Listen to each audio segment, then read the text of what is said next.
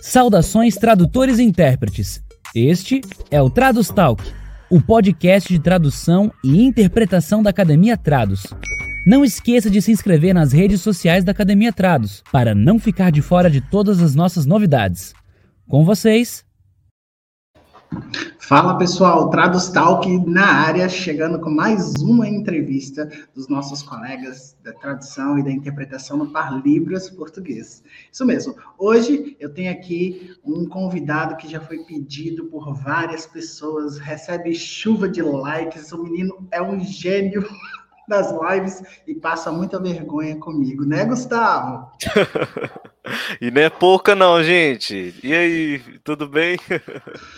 Tudo ótimo, Gustavo. Obrigado por ter aceitado o convite de estar aqui nesse projeto doido nosso. Ah, eu que agradeço pela lembrança, né? A gente está sempre junto aí, só que de um, de um outro formato. É... E assim, estou muito feliz né, pelo convite espero que a gente tenha um excelente bate-papo. Isso aí. Então, pessoal, não esquece de curtir e compartilhar o bate-papo, o Trados Talk. Seguir a gente em todas as plataformas de áudio. Nós estamos disponíveis na Amazon Music, no Anchor, no Spotify e no Google Podcast. Já deixa aquele joinha para ajudar o projeto. Gustavo, a primeira pergunta que a gente sempre faz para todos os nossos entrevistados, os nossos colegas de trabalho é por que Libras? De onde que veio essa ideia de aprender Libras, de estudar esse idioma? Você tem parente surdo, não tem? Conta um pouco dessa história aí para nós. Todo mundo me pergunta, é, o Arley, Gustavo, você tem algum parente surdo, aquela coisa toda? E não, não, não tem. Na minha família até onde eu saiba, né, não tem ninguém que é surdo. Uh, tem uma deficiente auditiva, né, mas é um, um, parentesco assim bem, bem parente, sabe? Que é parente bem distante, mora em uma outra cidade. Ela fez implante, né?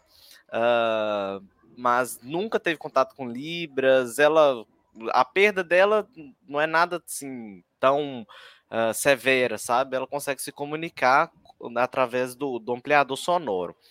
Uh, mas nada além disso, tá? Então, assim, a Libras, né? Ela, eu conheci a Libras uh, há uns anos atrás, aproximadamente 2016 bem recente, né? Se a gente for olhar assim, não, tem muito tempo. Pra gente que Seis tem aí, anos, né? né? Pra, pra gente que tem aí alguns bons anos, né?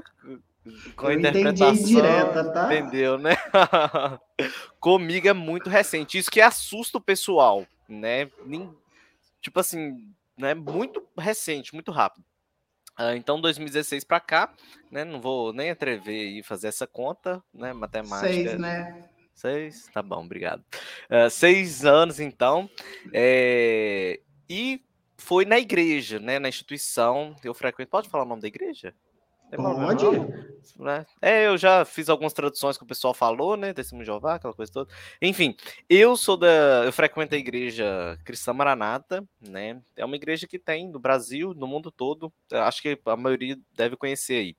Ah, ou já ouviu falar, enfim. É, então eu frequento essa igreja e, e, lá que eu conheci, né? A, a língua de sinais. Uh, eu, apareceu, assim, do nada, uma surda um, um dia, um determinado culto, uh, e ela, sem nenhum intérprete, né, na minha igreja que eu frequentava na época, não tinha intérprete, ninguém que, ou intérprete, ou ninguém que dominava ou conhecia a língua de sinais, vamos falar assim. Uh, então, ela começou a frequentar e a igreja começou a notar isso, Uh, rapidamente, tem uma equipe né, que é responsável, então tem uma, um, um, grupo que cuida dessa parte de acessibilidade na igreja, e, e essa uh, então foi identificada a presença dela, que é, começou a ser frequente, ela mudou para o bairro e começou sempre a frequentar a igreja. Então, com isso, esse grupo já se mobilizou para começar a atendê-la, né? No caso aí, faz, a vir fazer a escala, aquela coisa toda, para atendê-la, fazer a interpretação ali do momento ali do culto. Uh, com isso, eu, eu, comecei a observar, né? Eu sempre fui instrumentista na igreja, toco. Coincidência, né? Você também. É, eu toco alguns instrumentos, né? Arranho, mas o meu instrumento, assim, mais específico, vamos dizer assim, é a flauta transversal. Então, é. É, eu, né, ali na igreja, no, no, louvor, ali no grupo, né, de, de, dos músicos, né, pessoal tocando ali e tal, comecei a observar a presença desses intérpretes que vinham uh, em determinados dias, em determinados cultos, para fazer ali a, a interpretação para ela, né, do culto ali. Uh, observando isso, muito curioso, no, curioso demais. É, eu fui lá saber o que, que é, o que, que era aquilo, por que, que o povo estava ali fazendo, enfim, né? Uh, aí eu comecei, aí eu descobri que tinha um trabalho específico a língua de sinais na igreja e que ofereciam cursos e o curso estava, né, que é a oficina, na verdade, estava para abrir inscrição, para começar uma nova turma. E assim, não, falei, ó, interessante demais. Uh, e, e com isso eu já deparei assim, nó, a igreja tem mais de 100 membros e ninguém sabe comunicar com ela. Engraçado, tem que ver uma pessoa de fora. Então é um grupo que a gente já começa, que eu eh, já alertou para isso que a, a utilização de, daquele tipo de comunicação, vamos dizer que era um pouco restrito, né? Pouquíssimas pessoas que conseguiam comunicar com ela. Então aí que eu fui, sim, o, o interesse despertou, foi, aguçou mesmo, né? Nesse sentido. Então eu, eu fiz inscrição, comecei a participar da oficina né? Assim, é um, vamos dizer, é bem básico, né, de uma de, né, se tratar libras, né, uma língua, algo tudo assim, tudo com muito uh, com muito detalhe, com muita com a estrutura bem formalizada, enfim. Uh, foi uma oficina mesmo, né, bem básica da Libras e, e tudo voltado para o contexto ali, no caso, contexto religioso, né? Então, comecei né, fiz essa oficina de alguns meses, uh, comecei a atuar na igreja, até mesmo antes de finalizar essa oficina, já, né, os, os trabalhos ali, uh, já comecei a interpretar na igreja. Então, basicamente é isso, né, 2000, por volta de 2016, na igreja. Né, e acredito que a maioria dos intérpretes que eu conheço, a gente conversa, que troca ideia, assistindo aqui também ao, ao podcast, maioria advém, né, do contexto religioso, né, professor, né, Warley? É, aqui hoje eu sou só o Arlen, não sou professor, não. É verdade, Gustavo. A gente observa muitos intérpretes que advêm do âmbito religioso. Acho que é porque o âmbito religioso ele sempre foi muito aberto para o recebimento do diferente, né, do outro.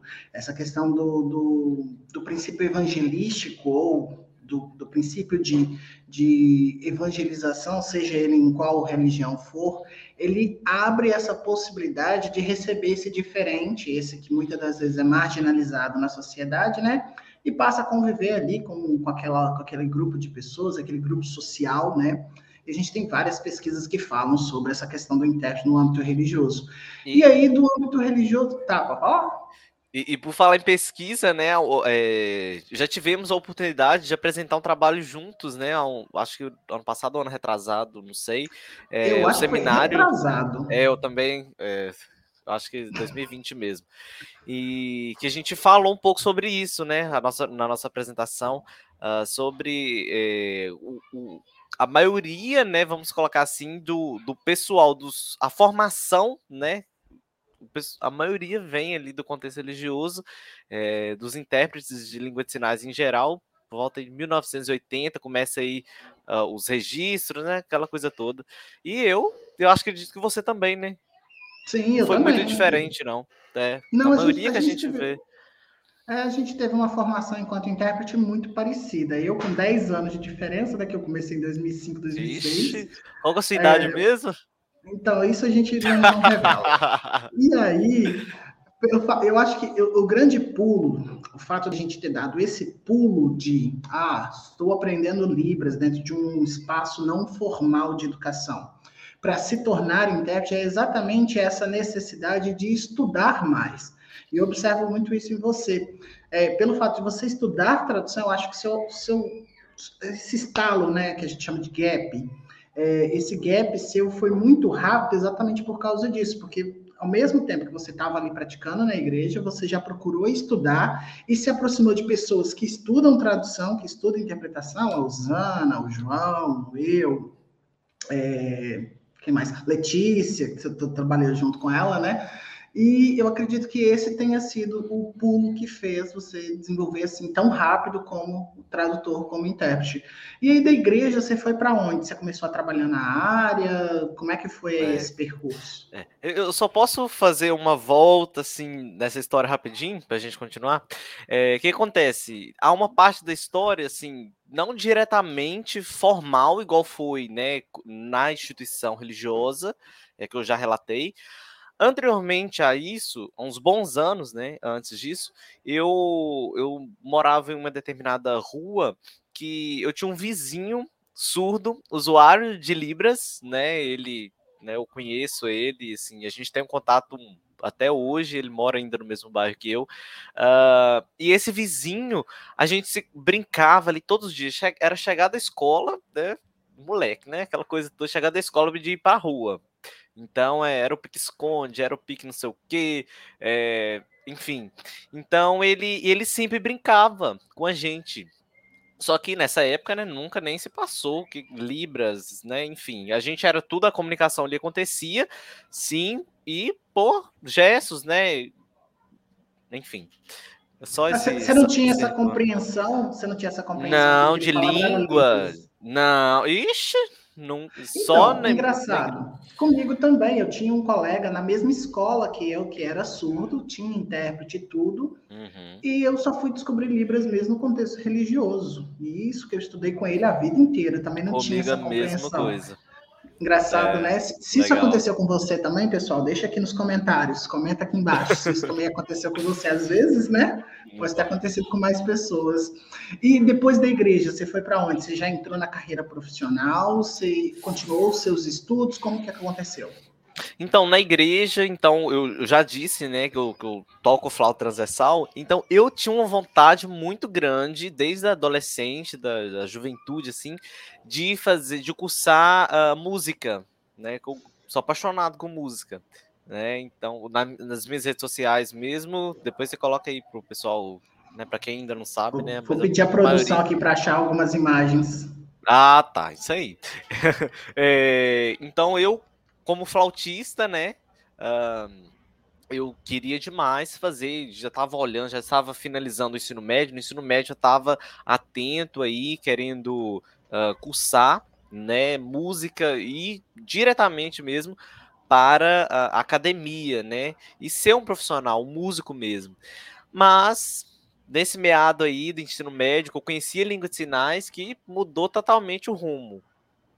Ó, a produção tá me dizendo aqui que suas redes sociais são fechadas. Ah, e já descobre, tá vendo que não segue a academia. Pessoal, se você também, como Gustavo, ainda não segue a academia tá? Gente, eu sigo sim. aproveita para seguir a Academia Trados, aproveita para entrar lá nas nossas redes sociais e aí o pessoal vai escafunchar sua, seu Instagram. Não, é Academia Tratos que não me seguiu de volta, ah, viu? Gente, ó, é diferente, eu segui assim. Já, já, vamos, já vou demitir a secretaria, pode ir. Ó, por favor, né? Ó, a gente faz toda a divulgação, aquela coisa toda mais. Pois agora. Tá, é... e aí, você falou que queria aprender música, mas não dava para aprender música, como é que era? Então, aí é outra coisa também, que, né, que depois eu vou contar como foi com letras libras, mas com a música também, aqui na minha cidade, eu sou do interior, sou da cidade de Ipatinga, aqui no, na região do Vale do Aço, né, é, de Minas Gerais, leste de Minas. Então, aqui a gente não tem universidade federal, é só particular mesmo, então música também a gente não tem, né, a, a federal mais próxima que tem música que, que eu me recordo é o FMG, enfim. Aí eu tava olhando, já organizando tudo para me mudar, ou para BH, para o FMG, ou para aí, aí, ó.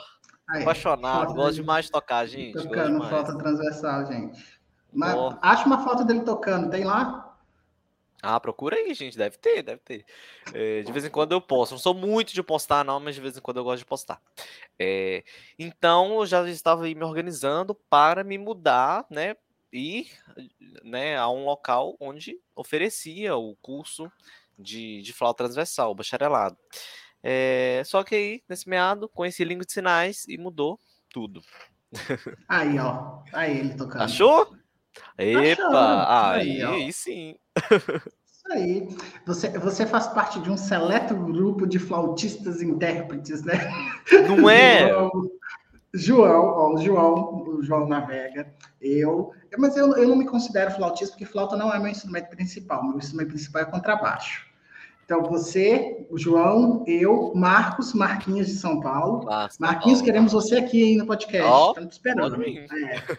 E o Lucas, aqui de Vitória. Eu estou em Vitória. Ah, o Lucas, verdade. O Lucas também é de Vitória. Verdade. O instrumento principal dele é violino, mas ele toca flauta aqui, também. Esse povo também toca de tudo, né? A gente tem um, um polivalente, Coisa, né? não é? Tudo polivalente, Engraçado. é incrível. então, e não deu para estudar música e você foi para estudar tradução.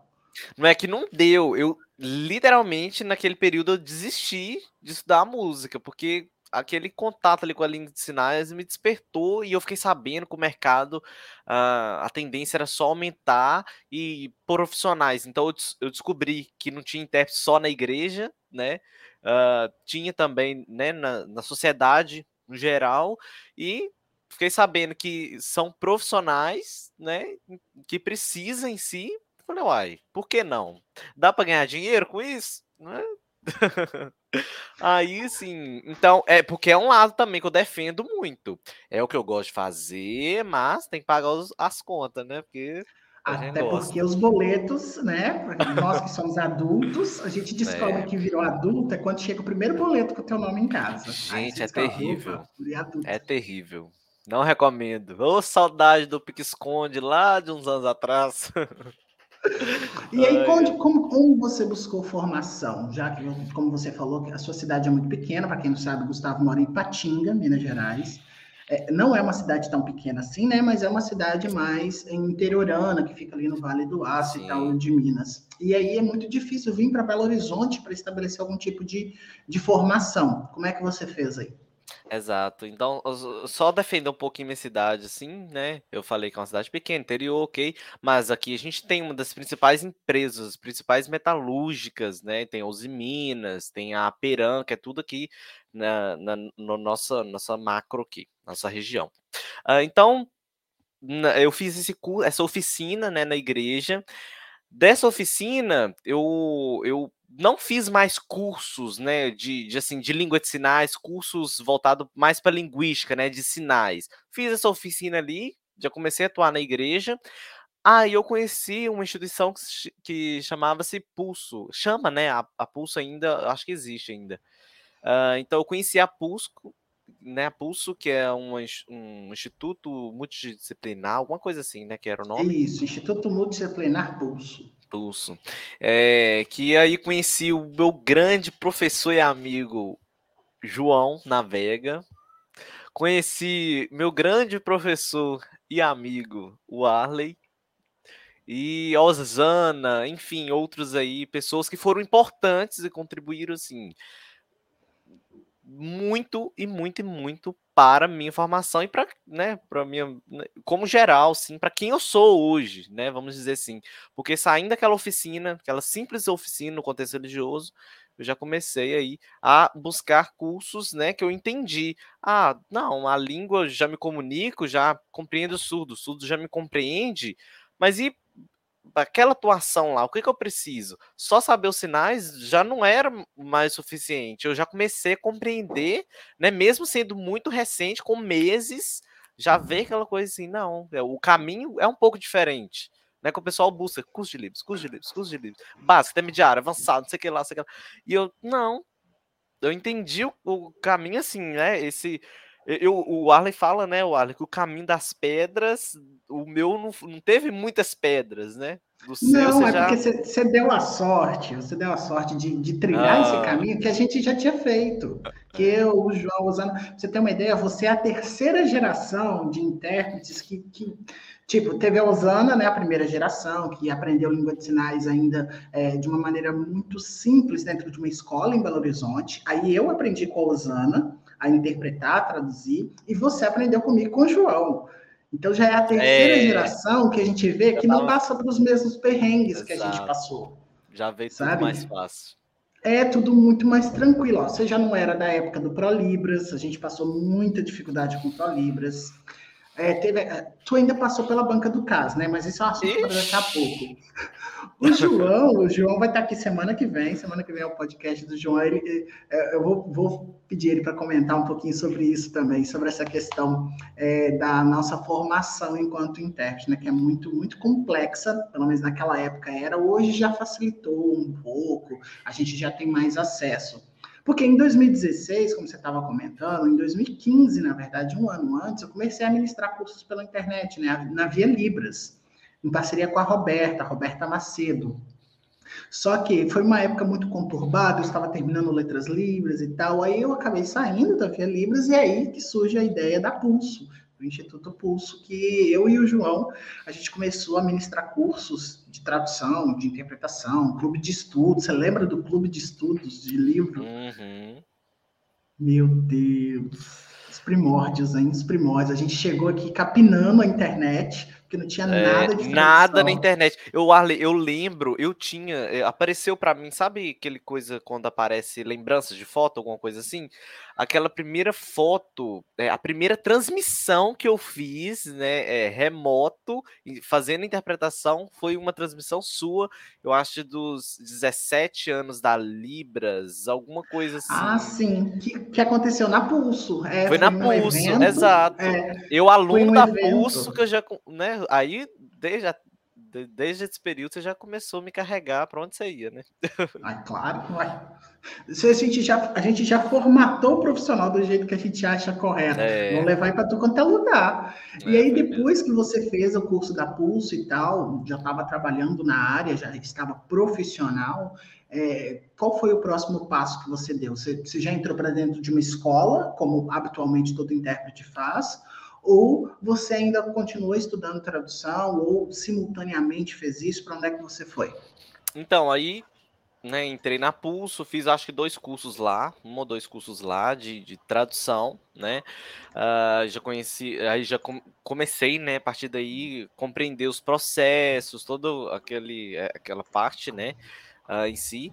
Uh, e 2019 eu comecei a 2019 eu comecei a trabalhar na educação, aqui em Minas mesmo, pela Secretaria de Educação, né, do estado. Então, em escolas estaduais, né, é, aí é um perrengue, né, porque além de formação que eu não tinha concluído Letras Libras, né, eu entrei no Letras Libras em 2018. Então, ó, voltando um pouquinho, né, para não confundiu o pessoal. A linha histórica é complicada. É, é né? complicado. acontece ao mesmo tempo, eu entendo, uhum. eu entendo. Não, e foi tudo assim, meio que na correria, vamos dizer assim. Então eu, eu, eu, sabia que tinha letras livres, o Arley mesmo, então a gente criou até um vínculo, né, o Arley, fora do profissional aí, de professor-aluno, a gente, né, de, de parceiro, de colega de trabalho, também um, vínculo uh, né, de amizade em si. Aí o Arley me contar da vida dele, enfim. Uh, nesse sentido, eu sabia que ele né, era de BH, tinha ido para Floripa para estudar, bacharelado em Universidade Federal, presencial, aquela coisa toda.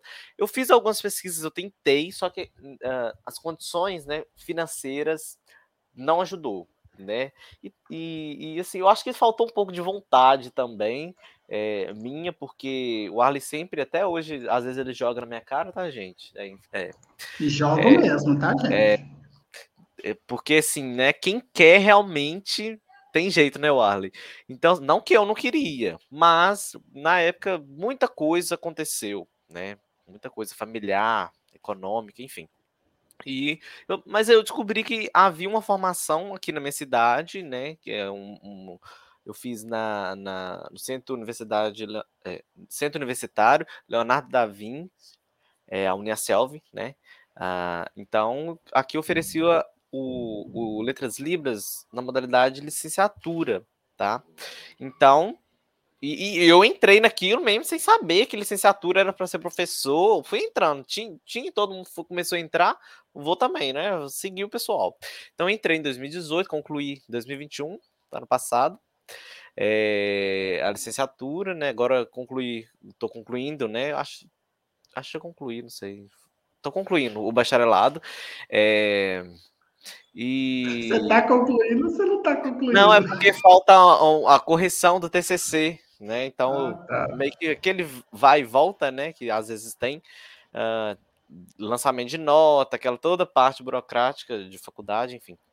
É, então, o bacharelado né, veio agora, depois né, da, da licenciatura, como forma de complementação nessa mesma faculdade, então, à distância, sem presencial, né? Um, então, só que eu já vim de uma bagagem que eu aprendi estudar online, né? Então, a Pulso foi tudo online.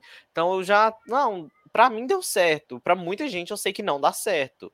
Mas eu valorizo muito a, a, a, o ensino EAD, né? Eu vi outros colegas aqui também falando do ensino da, da né, que vieram, né, do ensino EAD. Eu valorizo demais. Eu acredito que não é a faculdade, né? Claro que tem que ter aquilo, né? Bonitinho, né? Enfim, mas eu acredito que o profissional mesmo, a pessoa que ela demonstre, ela vira o que que, né? É a, a, lei da colheita, né? O que você estuda, você se dedica, você vai ser um bom profissional, né? Então eu, eu me considero um bom profissional, né? Modéstia à parte.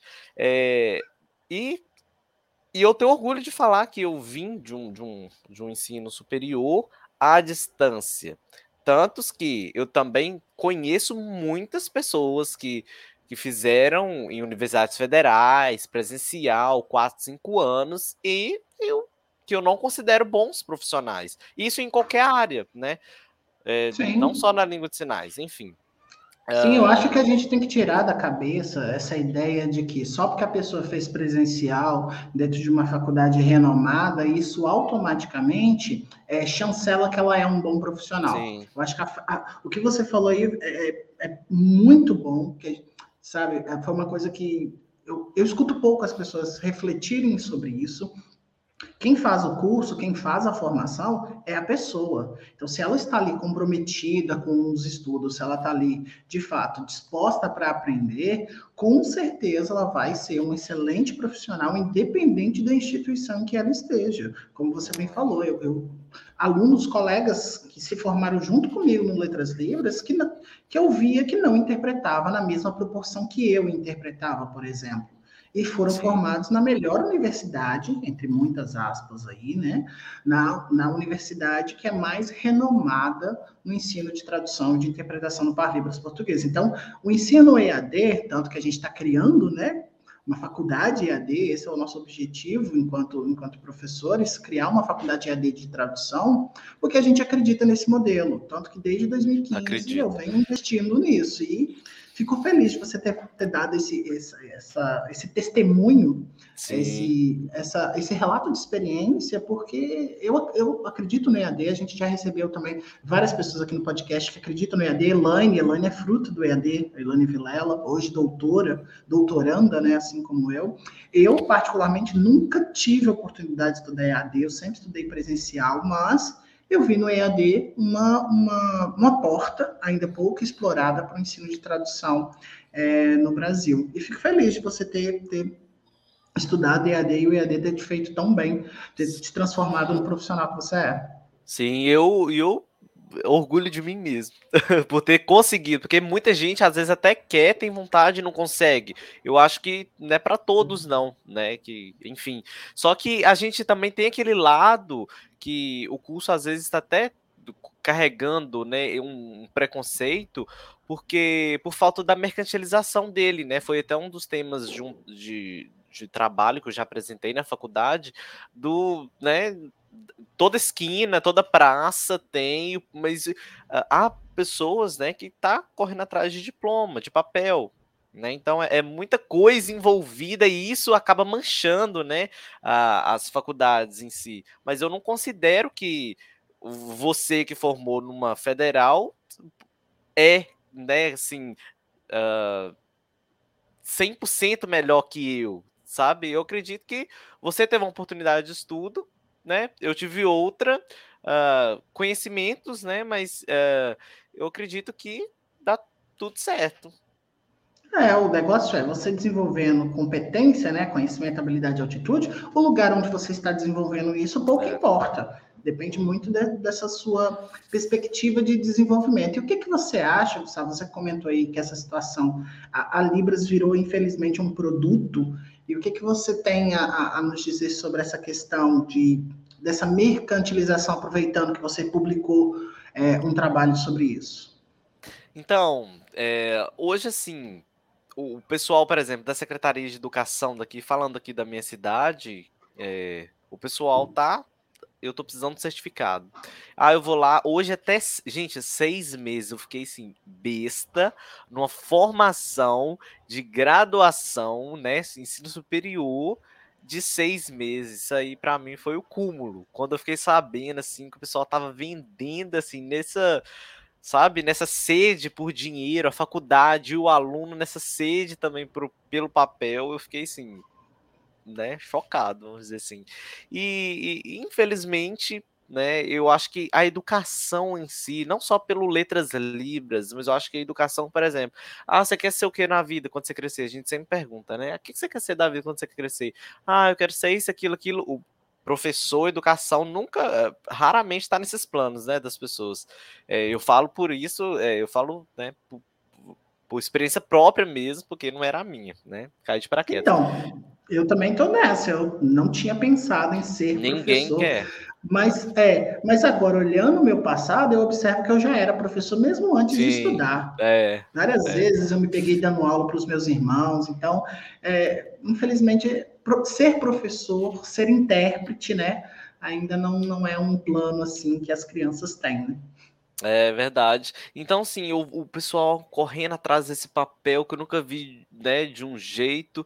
É, a, a, questão, assim, de, de subir, né, em classificação, de processo seletivo simplificado, aquela coisa toda. Uh, assim, tá bizarro, tá bizarro. É, essa, essa, essa, sede pelo papel, a faculdade também, né, oferecendo isso, nessa sede ni, nos recursos financeiros, né, enfim, é, é, triste e, e só tá piorando, tá? Eu estou ainda na educação, né, eu estou ainda na educação e só tá piorando esse cenário dessa venda aí desses, desses cursos né, superiores. Uh, voltando um pouquinho, o, o Arley, eu não sei se eu respondi a sua pergunta, podemos continuar? Claro. Tá. É, é, eu fiz, então, antes do superior, antes de concluir, igual eu falei, concluí em 2021, ano passado, é, eu comecei a trabalhar em 2019, profissionalmente, pela Secretaria de Educação, porque eu, eu consegui né, um, um certificado lá né, de de, do, do CAS, né? Que é o Centro de Capacitação de Profissionais de Educação. Não sei Vai aparecer aqui em cima. Isso, coloque, por favor. É a sigla é enorme, é enorme. É, então, o CAS aqui de Minas Gerais, eu fui, não passei de primeira. Então, comenta sobre essa banca do CAS com a gente. Por quê? Eu também fiz a banca do CAS. e não sei se eu já te contei essa história. Até nisso a gente parece. Então, o que, que aconteceu comigo? eu estava fazendo comunicação assistiva na PUC, um curso que nem existe mais. E aí eu tive um pequeno atrito, o pessoal sabe como eu sou com teoria, né? Eu sou professor teórico, eu gosto muito de teoria, de tradução, e eu acabei tendo uma divergência com uma das professoras do curso, exatamente por essa questão da teoria. Ela comentou que orientação de mão não é um parâmetro fundamental, e eu fui argumentar que é. Não tem como não ser. Se você muda a orientação, você muda um sinal, uai trabalhar em televisão são sinais diferentes exatamente por causa da orientação de mão. Ok. E aí eu expus essa divergência com a professora e eu não sabia que a professora era uma das avaliadoras da banca do CAS. Deu aí, ruim. Semana, é, deu ruim.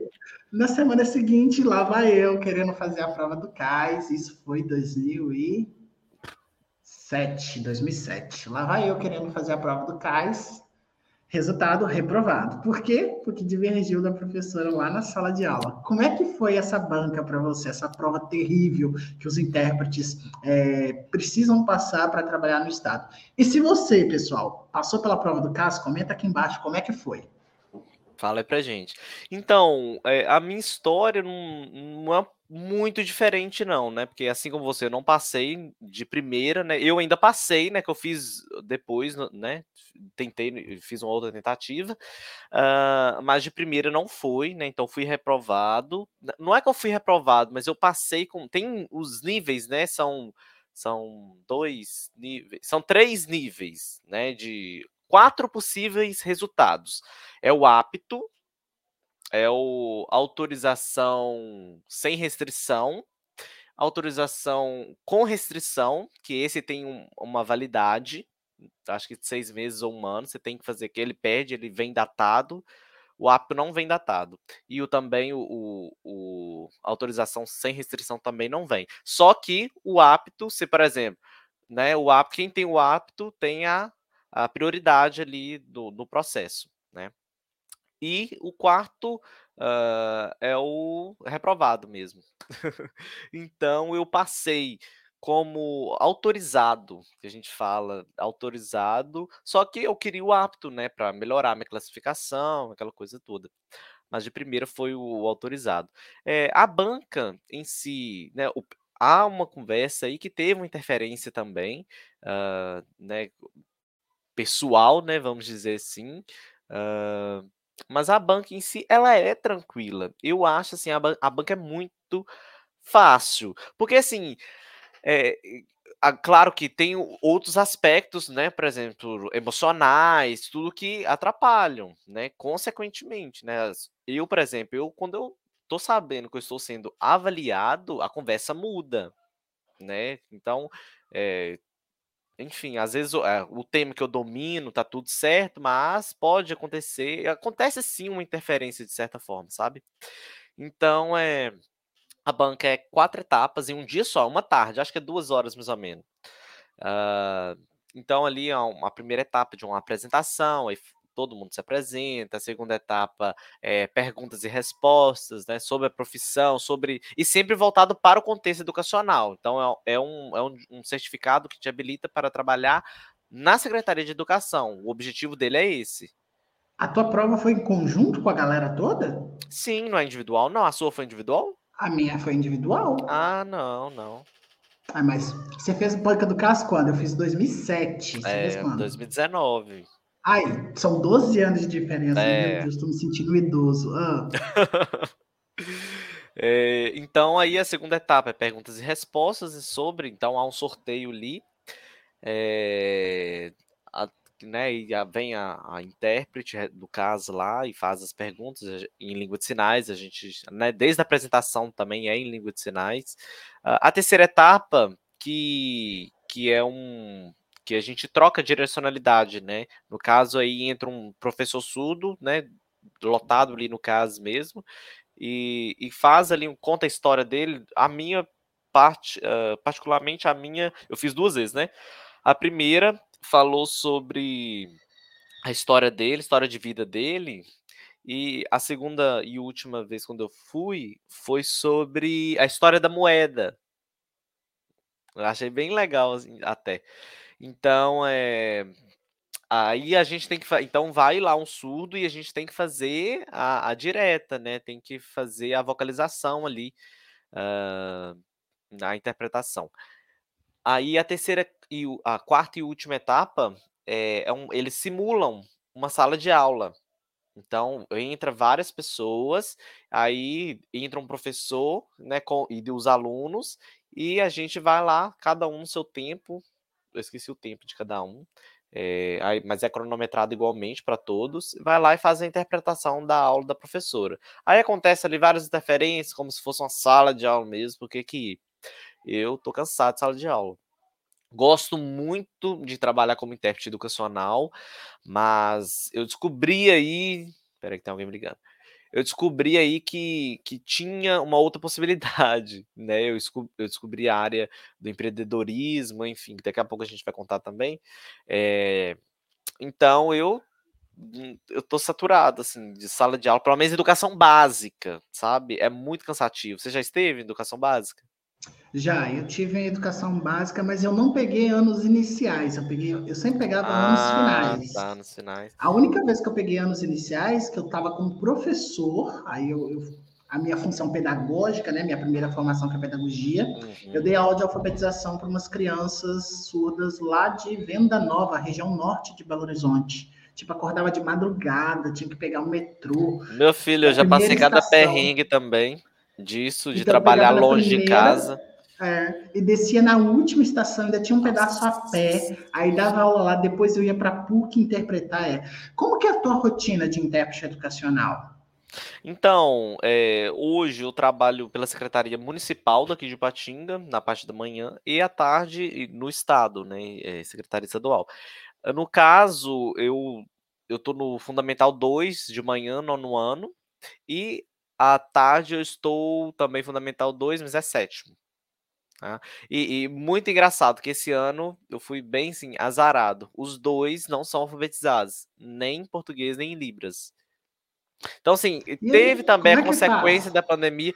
Rapaz, né? Agora também eu terminei a, a pedagogia, que eu fiz uma, um, a pedagogia, mas é, é, é, literalmente não tem como ser só intérprete, não. Nesses casos, não. Sabe? Além das, da intervenção dos regentes, dos professores regentes, não tem como a gente ficar só na interpretação. A aula ali mesmo tá lá, classe gramatical em português, figura de linguagem para ela que não tem a base, né, para uma pessoa que, nem, que não sabe, que não tem domínio do próprio nome na parte escrito, né, ah, tem uma dificuldade até mesmo de identidade ali como pessoa, enfim, é, é bem complicado. E os dois, né, mesmo sendo nono ano e sétimo ano, os dois casos são, né, é, é, é, terrível esse, essa parte linguística aí.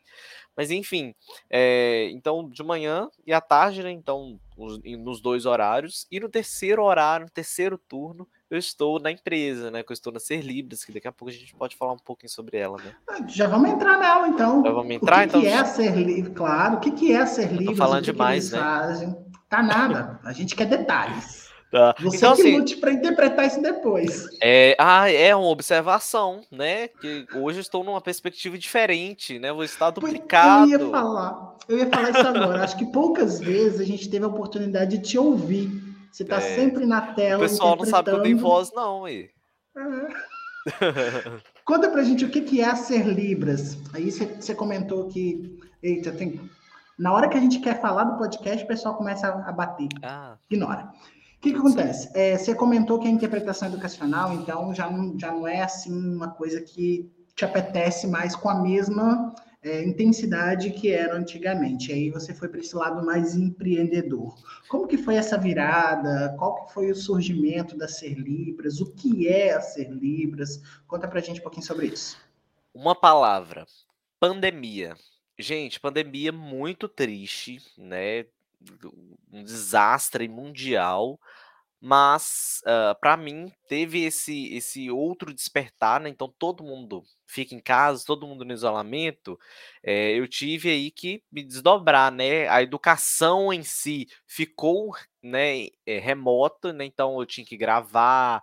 Aí começou, né? Eu tive que comprar um webcam, que na época tava um absurdo, né? Você até me acompanhou, você me ajudou, você já. Porque você sempre. É, o, o, isso para você não alterou nada, né? Que sempre. Não, a pandemia para mim foi, foi é. bem tranquila, porque eu já estava trabalhando em AD Sim. desde 2015. Exato. E sim, é... e no caso, então, desde a parte dos equipamentos que eu tive que comprar tudo, igual hoje eu estou aqui, por exemplo, com dois refletores, com dois. Não dá para mostrar aqui, né? Mas, enfim, depois eu posto uma foto das minhas redes sociais Ué, e Se você quiser mostrar, não tem problema, não. Né? Ah... Deixa Vamos abaixo. continuar. Deixa abaixo. É... Então, eu tô aqui hoje com uma parede croma, né, de 3 metros. Então, mas aí antes eu já usava pano, pendurado, não sei mais o que. Hoje a gente, né, tá mais sofisticado. Mas a pandemia, gente, pandemia, que eu descobri tudo, descobri que eu tenho um lado forte empreendedor, que eu não sabia, que o negócio é legal, que dá dinheiro, né? Porque eu estava acostumado com salário de professor, né? Então, mas não, né? Então eu descobri que dá para ganhar o dobro, o triplo do que um professor ganha, né? Sendo empreendedor, falei, acabou. Então, assim, hoje, apesar, é, até mesmo pelo cansaço, né, de sala de aula, educação básica, tô doido querendo sair. Também o tempo da gente, né? Escola de manhã, de tarde, você chega à noite, né? Acabou o dia. Já tá na hora de dormir para acordar no outro dia, seis e pouco da manhã. Então, assim, eu não é, agradeço muito né, a educação em si, aprendo, aprendi muito, mas o, depois da pandemia aí, eu descobri desse negócio de principalmente de fazer tudo de casa, porque antes, quando eu precisava gravar alguma coisa, eu não, eu não tinha equipamento, então eu tinha que ir até a produtora, eu tinha que ir até o estúdio para fazer tudo lá e ir embora, pronto. Mas não, hoje eu tenho tudo, faço de casa, é transmissão para o Brasil inteiro, né? Tanto simultânea, né? Interpretação, tantas traduções, né?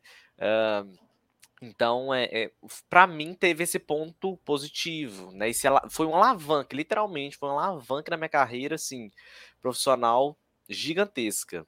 Aí tá a Ser Libras, né? A Ser Libras veio no, no processo eleitoral, inclusive estamos aí novamente, né? No, no período eleitoral, período de campanha política. Uh, a Ser Libras veio daí. Por quê? Eu, eu tinha essa vontade. Pessoas começaram a me procurar pedindo, né, para interpretar candidatos. Só que aí eu, fui descobrir que tinha toda aquela formalidade, emissão de nota fiscal. O MEI não pode né, emitir uh, nota fiscal como não tem nesse KENAI, não tem. Não, isso, né, né? A gente já teve tão boas discussões sobre, é? mas. Né, mas então e eu te, a gente precisou abrir uma, uma microempresa mesmo, né? Para ter a parte né, burocrática tudo certinho. Empresas mesmo que, que hoje, né, que a gente presta serviços, MEI, para eles também não funciona, são né, empresas internacionais. Então, é, a gente precisou né, desse alavanca, então juntou né, a minha vontade, as minhas ideias, a minha mão de obra com a do meu amigo Tiago Cabral, que também está aqui na tela, né? Vai estar desse lado de cá, provavelmente.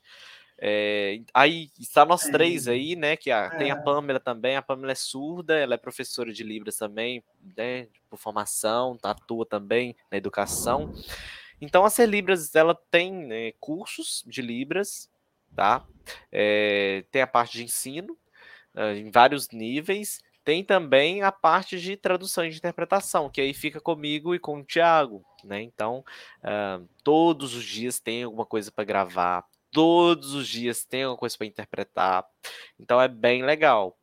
É bem legal. E então hoje um com a gente o processo de gravação, por exemplo, como que, como que funciona? Vocês recebem a demanda? É, vocês, como que funciona esse processo de tradução nas Ser Libras? Né. Hoje a gente já tem uma pessoa que nos ajuda, né, a mexer com parte assim de, de orçamento, né? A gente tem contador, então, né? Hoje tá é, esse trabalho aí já tá diminuindo bastante, mas antes, quando a gente abriu, era tudo a gente. Então a gente era intérprete, a gente era tradutor, a gente era contador, a gente era secretário da empresa, a gente, né, falava com atendimento ao cliente, então era tudo a gente, né? Então com o crescimento né, em si da, da, da, empresa. Ah, hoje a gente já tem intérpretes, hoje a gente tem banco de dados de, de intérpretes. Uh, então a gente não pega serviço só em Patinga, só em Minas Gerais. Então a gente, em vários estados, a gente tem prestadores de serviço para gente, sabe? Então é, é a Ser Libras em si veio com a união aí, minha do Thiago, também a, a parte da Pamela, né? Que ela, antes disso, antes da Ser Libras, ela já dava curso de Libras também, né? Ela já trabalhava com isso. Então a gente uniu tudo, vamos lá, criamos a Ser Libras, né? No ano de 2020, foi um período eleitoral municipal, tá?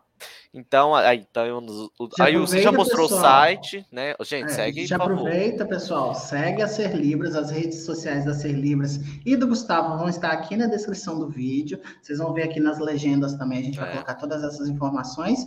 E se precisar de algum serviço, né, Gustavo? Tá aí. É. Tá aí, tem site, tem telefone, tem e-mail, tem tudo. Aí nas redes sociais a gente sempre tenta uh, deixar tudo bem, né, bem formalizado, bem bonitinho.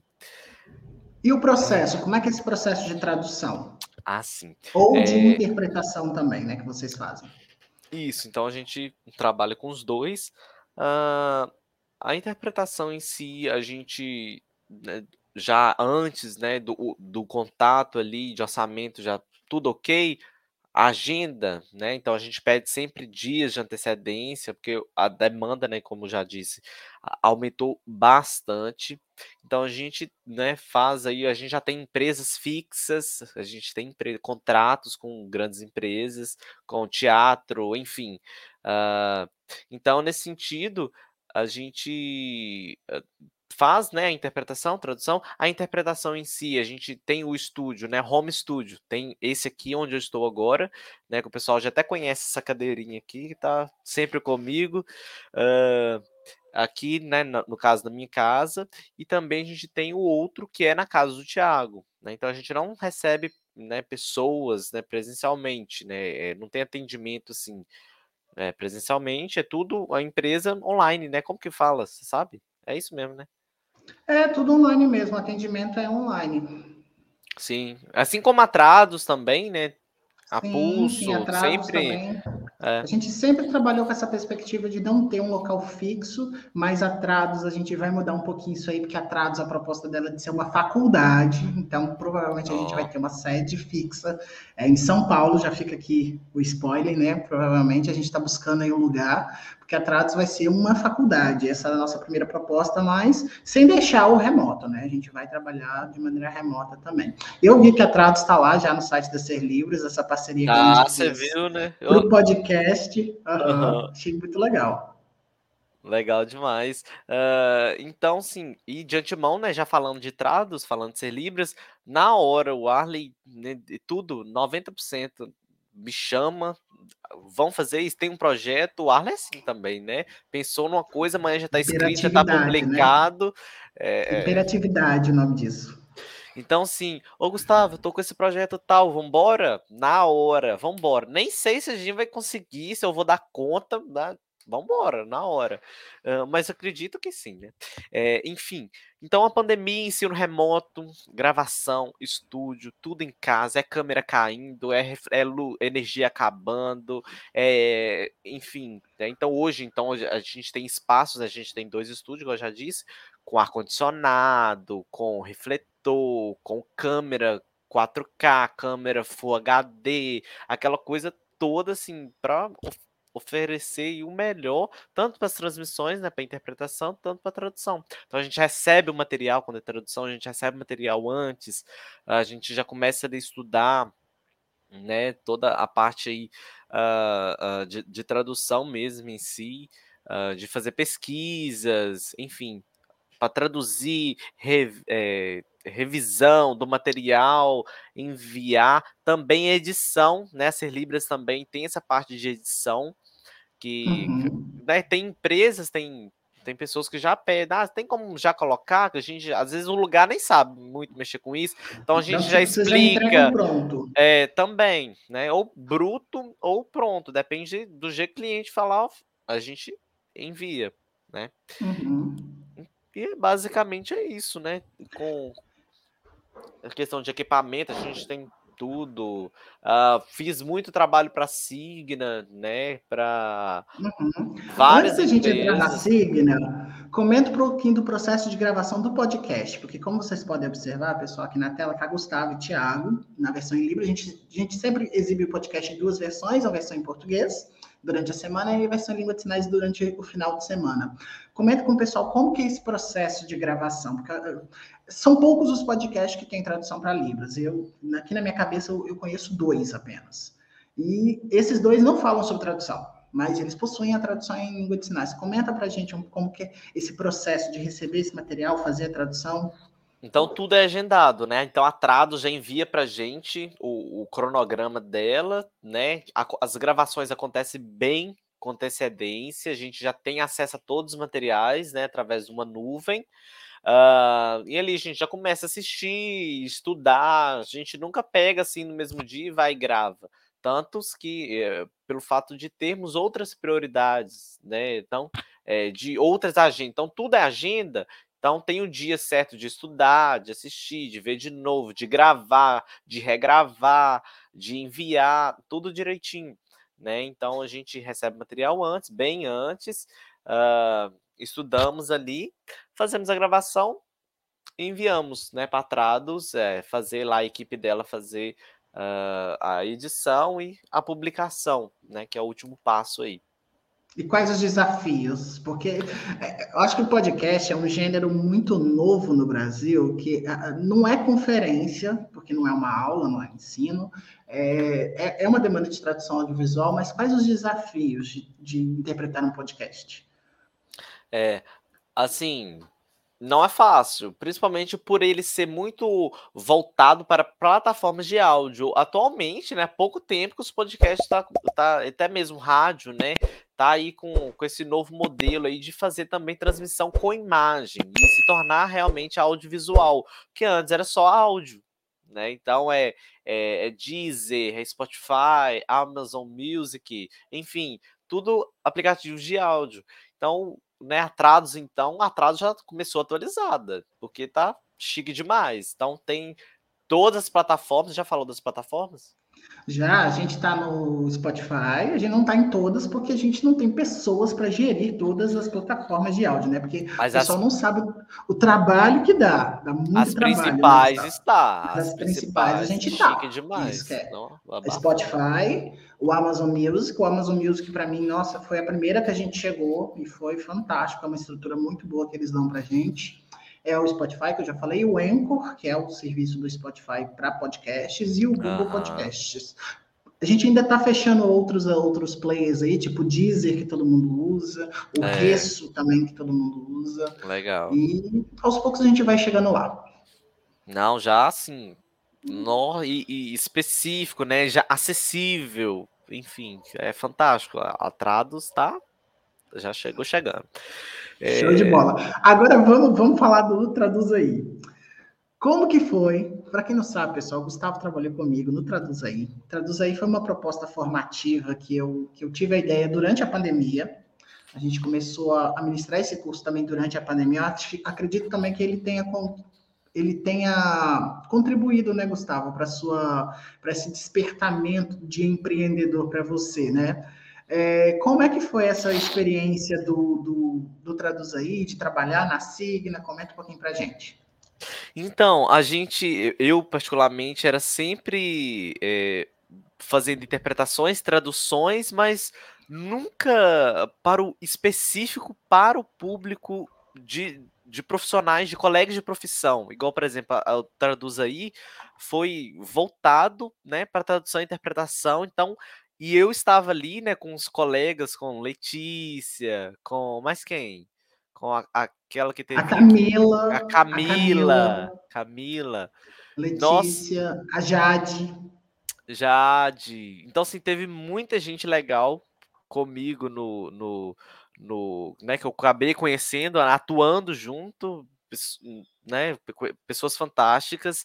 E o pior ou maior desafio do Traduz aí foi pelo público, né?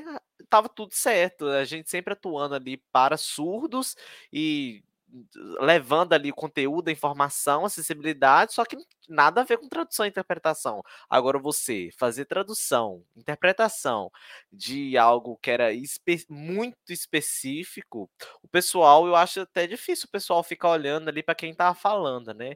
Eu acho que o pessoal ficava assim: o que, que ele vai fazer agora? Deixa eu ver esse intérprete. E, e o Arley também não ajudava, ele não cooperava, gente. Era todo dia uma, uma buta diferente, um, um desafio e de propósito, né, Arley? Nossa, isso era mal.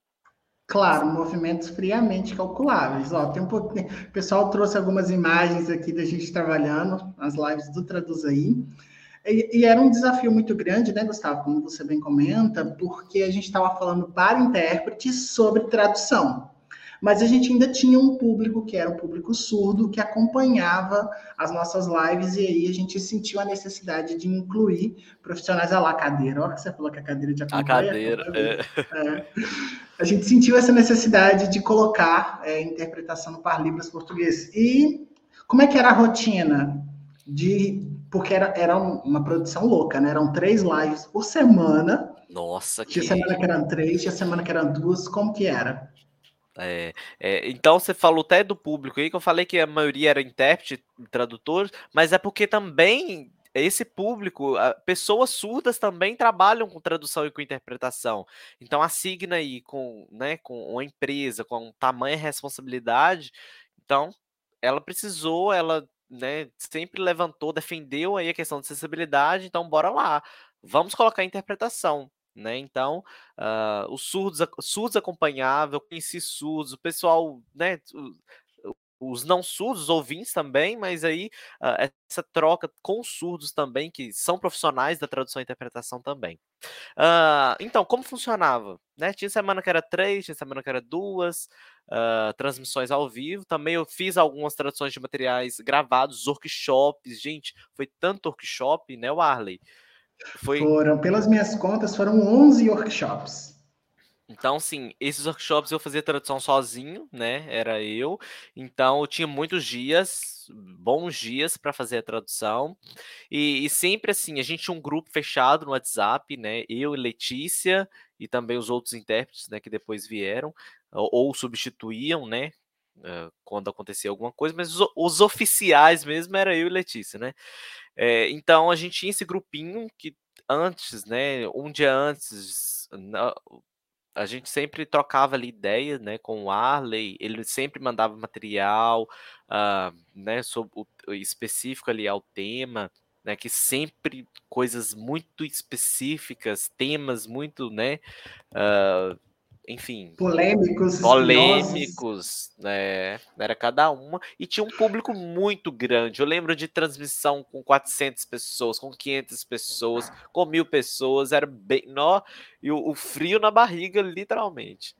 Uh, então, a gente tinha um material, a gente tinha um grupo de apoio, né? A gente, igual aqui, a gente, uh, eu aqui em Minas, Letícia lá em Floripa, a gente colocava ali um, um outro retorno visual que eu estava em uma outra sala com ela, dando todo o apoio, né? Porque o intérprete de apoio ali não tá, né? Não apagava a luz para ir dormir, para colocar o celular para despertar, para voltar, não. Ele estava ali sempre, a, gente estava sempre ali em contato visual, né? A gente organizava bem ali para não, não, transparecer, né? Que a gente estava ali com duas transmissões. Uh, mas assim, fantástico, fantástico. Aprendi demais, conheci muita gente, Muita gente. Eu nem mexia muito com rede social. Depois disso, nó, comecei a mexer com rede social, chegando pessoas novas, colegas. Hoje, assim, eu conheci muita gente, muita gente. É, o Traduz aí ele deu uma visibilidade muito grande, não, não só para mim como professor, mas para todas as pessoas que participaram do Traduz aí, os intérpretes, é, a instituição. O Traduz aí ele vai voltar, pessoal, ele vai voltar aqui na Academia Traduz, ele vai estar tá de volta. Talvez aí ano que vem ele já esteja aí disponível novamente. Mas, Gustavo, nosso papo tá, tá muito legal, mas a gente precisa encaminhar para o encerramento, infelizmente. Não, e eu queria que você deixasse. não tem problema, está convidado a voltar. O dia que quiser voltar, está convidado. Eu queria, Gustavo, que você comentasse é, duas coisas. A primeira coisa é qual é a parte ruim de ser intérprete? A gente falou que tem muita coisa boa, tem muita coisa legal, mas para você, qual é a parte ruim de ser intérprete? Nossa, a parte ruim de ser intérprete. É, eu acho que tem a parte assim, posso colocar, acredito eu, né, a questão do, do, do, cansaço, né, através até mesmo por causa dos esforços, que o pessoal acha, né, vê a gente, vê com uma facilidade fazer o que a gente faz, coloca-se um desprezo a algumas pessoas no, no trabalho da gente, é, e assim, e também muitos não entenderem, né, a, a não ter assim um, uma visão de, de importância, de, de, de chiqueza, né? Vamos dizer assim, do trabalho, né? Que é um trabalho que dá um certo destaque, enfim.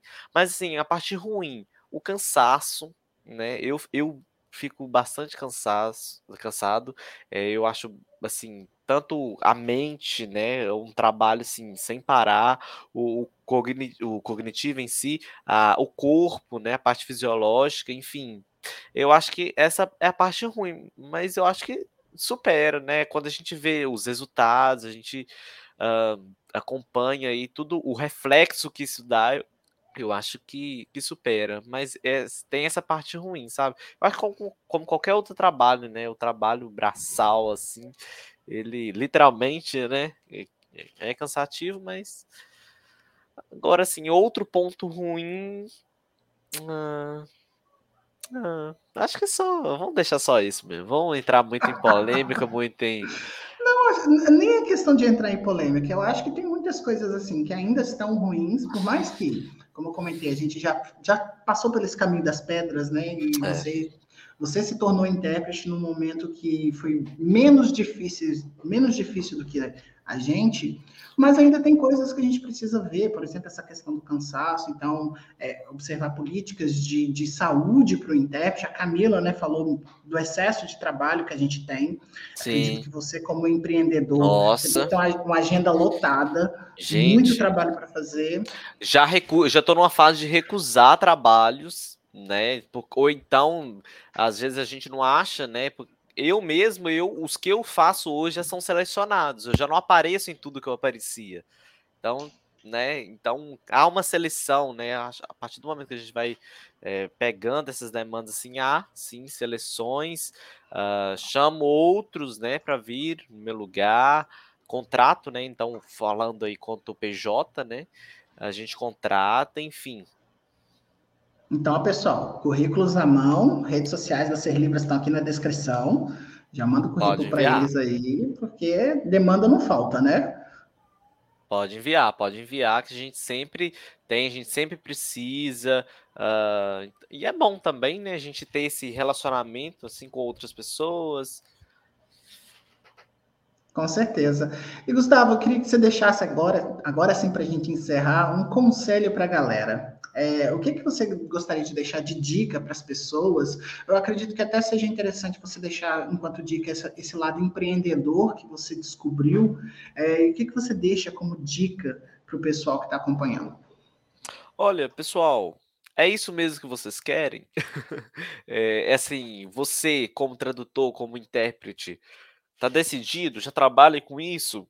Ofereça o seu melhor, né? É formação continuada, é, é, a gente nunca para, igual eu sempre estou estudando, perdão, sempre estou estudando, é, fazendo outros cursos, né, buscando outros meios formativos, é igual a Tradus, sempre tem alguma novidade, é um mini curso, sempre, né, meu nome, pode olhar lá, que meu nome sempre estará.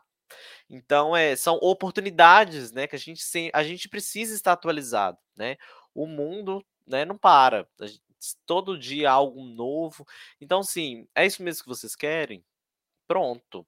Dá certo. Comigo deu certo. Olha um pouquinho da minha experiência que eu contei, né, para vocês, né, todo o que eu perpassei, né, essa, esse caminho meu, tanto formativo, com a língua de sinais em si, uh, busquem também por boas referências. Eu falo assim, eu tenho maior orgulho de, de, falar que o Arley foi meu primeiro professor de tradução, de, né, que boa parte, né, boa responsabilidade do que eu sou hoje, né, é, graças a ele, né, e também, então participou, sim, e, e buscar boas referências. A gente tem que estar no meio dos bons, né?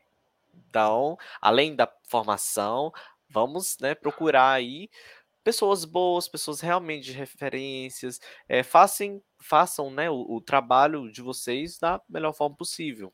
Né? E sempre pens, pensando também no público, né? No surdo, que a gente, a gente existe por causa deles, né? Então, se não tivesse língua de sinais, se não tivesse surdo, não precisaria de nós. Então, eles precisam ser respeitados, ofereçam um bom trabalho, não peguem coisas que não dão conta de fazer né? Seriedade mesmo, na ética em si, enfim. E, e não, não prostituem a profissão também, não, por favor, tá? Não, por favor, ajuda a gente aí. Vamos ter uma Me boa concorrência. Aí. Me ajuda aí. Vamos ter uma boa concorrência, uma concorrência transparente, né, digna. Vamos colocar valor, né, não só valor de dinheiro, né, mas vamos colocar valor no nosso trabalho? É Com isso, certeza. um abraço para todo mundo. Obrigado, Arley. Obrigado, Nada, Trados. Eu que agradeço. Eu que Fiquei agradeço, muito feliz. Gustavo, você ter aceitado participar. É, é, é muito legal te ouvir. Você, você estando aqui nessas duas perspectivas, né? Como intérprete aqui embaixo, como entrevistado aqui em cima. É, fiquei muito feliz de te ouvir. Eita, nós agora vai ficar, vai ficar zoando consigo mesmo. Tira uma selfie, tira uma selfie. Pessoal, não esqueça de seguir, de curtir e compartilhar o podcast, seguir a Academia Trados em todas as redes sociais, seguir a Ser Libras também em todas as redes sociais, vão estar aqui na descrição do vídeo. É, a gente se encontra então na próxima oportunidade com mais um convidado aqui para o Trados Talk. Valeu, Gustavo. Se cuidem, pessoal. Boas traduções, boas interpretações, bons trabalhos para todos vocês. Ai, Trados, por favor, quero voltar, tá? Tem mais coisas para a gente conversar. Muito obrigado, gente. Muito obrigado. Fique todo mundo com Deus. Falou.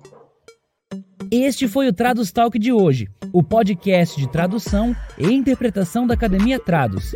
Não esqueça de se inscrever nas redes sociais da Academia Trados para não ficar de fora de todas as nossas novidades. Sugestões e críticas você pode encaminhar para podcast@academiatrados.com.br. Até lá!